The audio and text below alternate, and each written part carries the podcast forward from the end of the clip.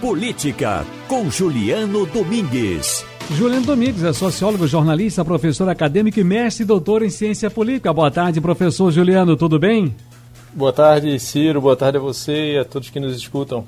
Tudo bem, e você como vai? Prazer estar aqui agora, Balanço de Notícias. A gente está aqui com essa missão e vamos dividir, vamos dividir com Vossa Excelência esse trabalho, ok, amigo?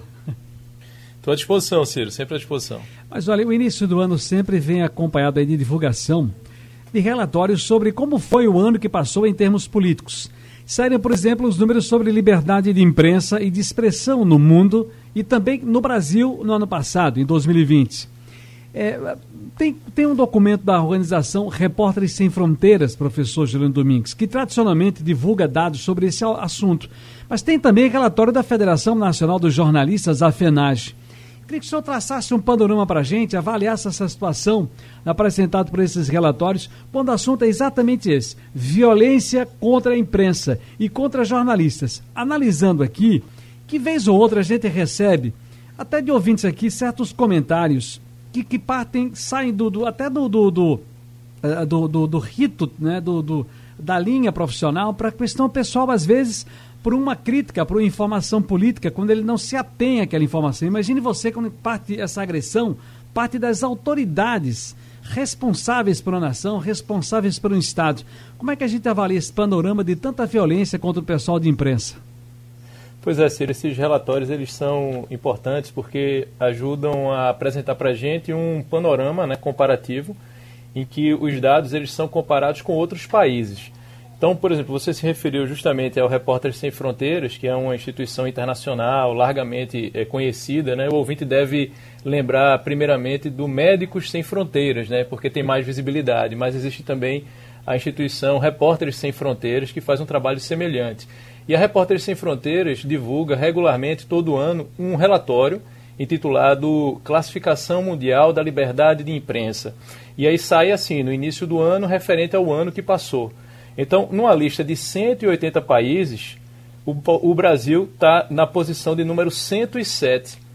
Essa lista, é, Ciro, ela é, ela é liderada pela Noruega. Está né? é, é, lá no topo do ranking como uhum. a melhor classificada em termos de liberdade de imprensa. O Brasil está é, na posição 107 e está longe do Uruguai, que é o vizinho mais bem colocado. O Uruguai está em 19 e o que o relatório aponta como algo, digamos assim, o principal responsável por essa má colocação do Brasil em termos de liberdade de imprensa são justamente os registros de casos de hostilidade à imprensa. Foram 580 casos registrados no ano passado, com um perfil delimitado em termos de autoria, ambiente e um viés sexista. O que, é que eu quero dizer com isso? 85% das agressões, ou seja, quase todas as agressões, foram realizadas pelo presidente Jair Bolsonaro e pelos seus filhos, sobretudo pelo Twitter e tendo como alvo principal mulheres jornalistas. O outro relatório, Ciro, a que você se refere é o relatório da violência contra jornalistas e liberdade de imprensa no Brasil, que é realizado pela Federação Nacional dos Jornalistas. E aí o cenário ele não é muito diferente. Né? Há um destaque para o expressivo aumento desse tipo de registro ano a ano.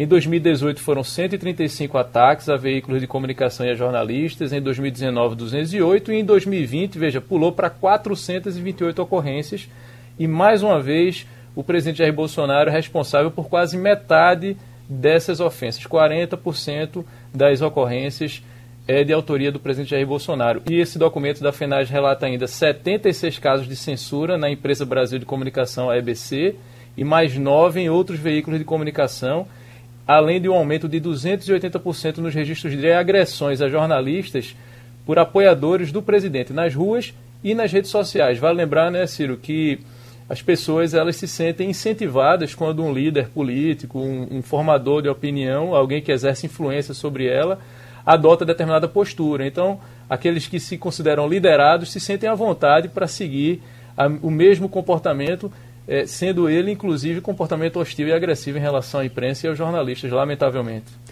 Professor Juliano Domingues, agora com relação a esse aspecto que a gente está falando aqui, da violência contra a imprensa, contra jornalistas, comunicadoras, comunicadores, esses ataques têm a ver com a política, com a democracia? Aqui no Brasil, por exemplo? Tem tudo a ver, Ciro, não só aqui no Brasil, mas no mundo em geral. Vale lembrar, é, é, talvez é, parte dos ouvintes e das ouvintes estejam se perguntando: ah, mas todo mundo é agredido, né? Quantos, quantos homicídios acontecem no Brasil todo dia? Por que essa preocupação com jornalistas? Bem, a justificativa é, ela é, se dá justamente ao, em relação ao fato de que quando um jornalista é agredido ou quando um veículo de imprensa é agredido, não é somente aquela pessoa física ou aquela empresa que é alvo da violência é a ideia da liberdade de expressão, é o princípio da liberdade de imprensa, que é um princípio basilar para o funcionamento de qualquer sociedade livre, de qualquer democracia que se considere uma democracia digna de ser chamada de democracia.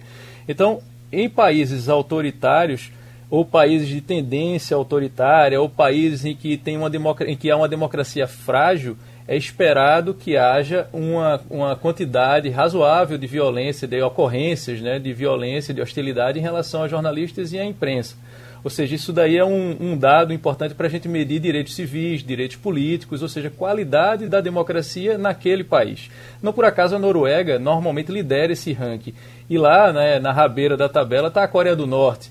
Então, há uma escala, digamos aí, entre aqueles países né, que são mais zelosos ou que fomentam as liberdades, e a liberdade de expressão e de imprensa é considerada uma liberdade mãe das demais liberdades, e há aqueles países cujos governantes, cujos governos se empenham, na verdade, em fragilizar esses princípios democráticos. E parte desse processo de fragilização reside justamente nessa agressão, na, no comportamento hostil é, aos jornalistas e a veículos de imprensa. Então, há uma relação aí. Quanto mais democrático um país, maior o respeito à liberdade de expressão e à liberdade de imprensa. Quanto menos democrático, menor esse respeito, é, menor essa, essa a preservação dessa liberdade, Ciro. Professor Gelano Domingues, muito obrigado mais uma vez. Um grande abraço, uma boa semana e até segunda que vem. Eu que agradeço, Ciro. Tudo de bom para você, para os ouvintes e até a próxima.